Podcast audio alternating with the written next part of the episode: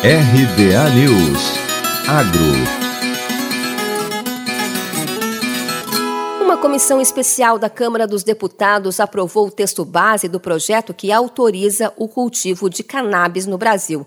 Com a bancada bolsonarista se opondo à proposta, a votação terminou empatada em 17 a 17. O desempate veio do relator do projeto, o deputado Luciano Duce, do PSB. A decisão é inédita no país e agora o texto seguirá para apreciação do Senado e, se sancionada, a proposta vai permitir o plantio da maconha apenas para fins medicinais, veterinários, científicos e industriais por pessoas jurídicas, como empresas, associações de pacientes e organizações não governamentais. Não há previsão para o cultivo individual.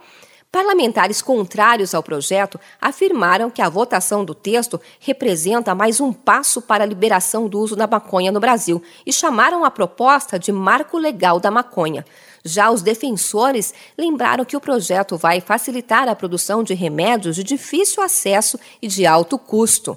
Desde 2020, a Anvisa já autoriza empresas a produzir e vender derivados medicinais da maconha, mas elas ainda não podiam ser plantadas no país. Se aprovado no Senado e sancionado, o projeto de lei tem o potencial de estimular esse mercado. Hoje, apenas a farmacêutica Prate Dona Duzi vende o derivado medicinal canabidiol nas farmácias brasileiras.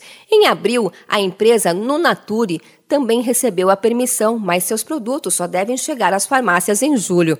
Antes da permissão de dezembro de 2019, a única forma de consumir canabidiol no Brasil era via importação individual, que é permitida desde 2015.